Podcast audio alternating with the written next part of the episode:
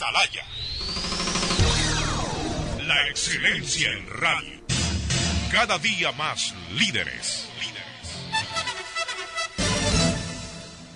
Como comunidad educativa, como Corpeducar, los colegios asociados en, en Corpeducar, estamos listísimos, listísimos. Este, eh, em, em, es una pena, esto es como una montaña rusa, ¿no? Pasamos de un, de un escenario a otro, aquí nos está tocando vivir, pero estamos listos, bien por los chicos, esto, esto es bueno para los estudiantes, eh, eh, no era bueno seguir retrasando eh, la, el inicio de clases, bien por la autoridad que haya reflexionado, revisado su decisión, creo que se demuestra lo mejor es la flexibilidad, aquellos que están listos, vamos adelante. Aquellos que no están, en la medida que podamos apoyar, estamos abiertos a apoyar.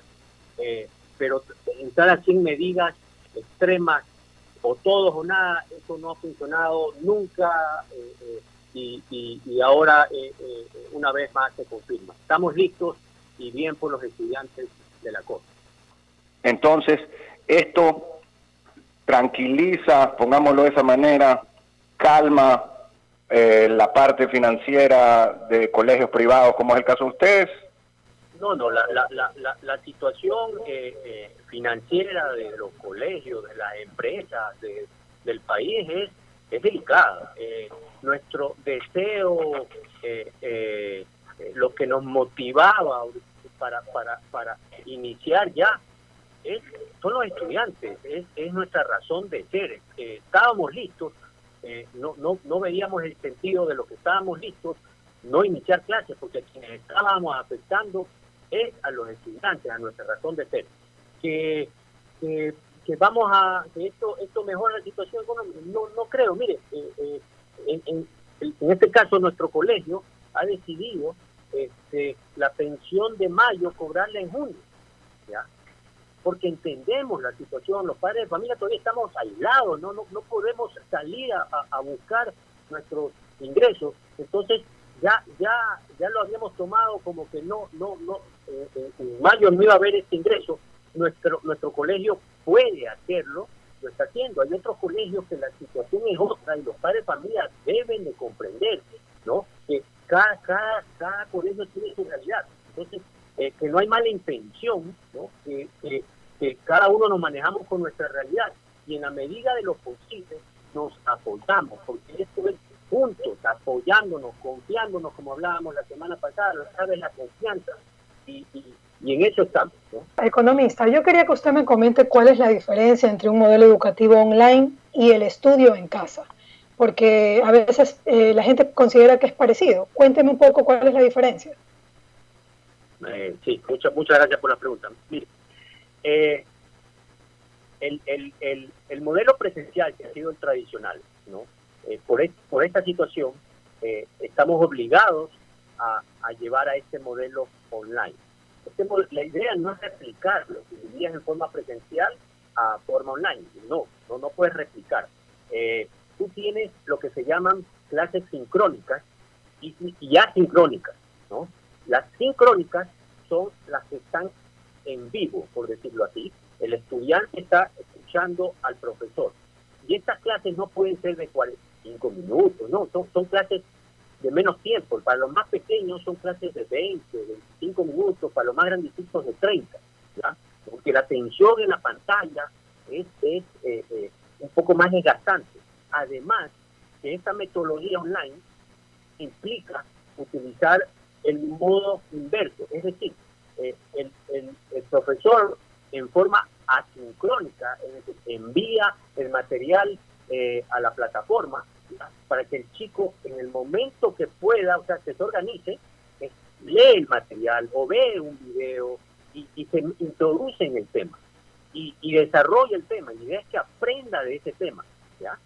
Y, y, luego tiene la clase sincrónica, que es esta clase en vivo, en donde el profesor sirve, es más de guía, más de facilitador, ¿ya? Y, de, y para evaluar el conocimiento. Entonces, con los chicos que, que, aprendió, pues ya, lo, eh, logra prueba superada.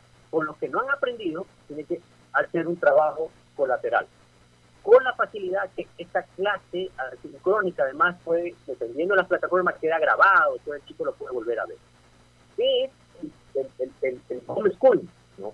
Eh, esto es una práctica que nace básicamente para los chicos que tienen una dificultad para desarrollar su proceso de aprendizaje dentro del colegio, que tiene una, una dificultad de relacionarse, que tiene eh, eh, eh algún, algún factor que le dificulta estar en el colegio. Entonces, lo llevas a la casa, un ambiente más protegido, más cuidado, en donde el padre familia recibe el pensum de la institución y dice, ok, usted siga ese pensum y cuando termine este proceso, venga que lo evalúe. Más o menos así Muchas veces el padre familia no tiene ni el tiempo, ni, y hay que reconocer, una cosa es ser papá y otra cosa es ser docente. Son cosas muy distintas. A veces el papá no tiene la paciencia, no tiene este, las herramientas desarrolladas para ser docente. Entonces, eh, si puede contratar a otra persona que le ayude con este chico con la dificultad. Si, si, la situación es económica y no puedes ir a un colegio, han decidido, bueno, uno de los papás se va a hacer cargo de este proceso educativo en casa de los chicos, ¿ya? Y, y, y lo que lo que hace es que estos chicos terminan en determinado periodo y se evalúan o en el colegio de origen o en el, en el ministerio, ¿no? Como como como se, se acuerda. Eh, eso es, son, son metodologías totalmente distintas, ¿no? Son, son situaciones totalmente distintas, sí.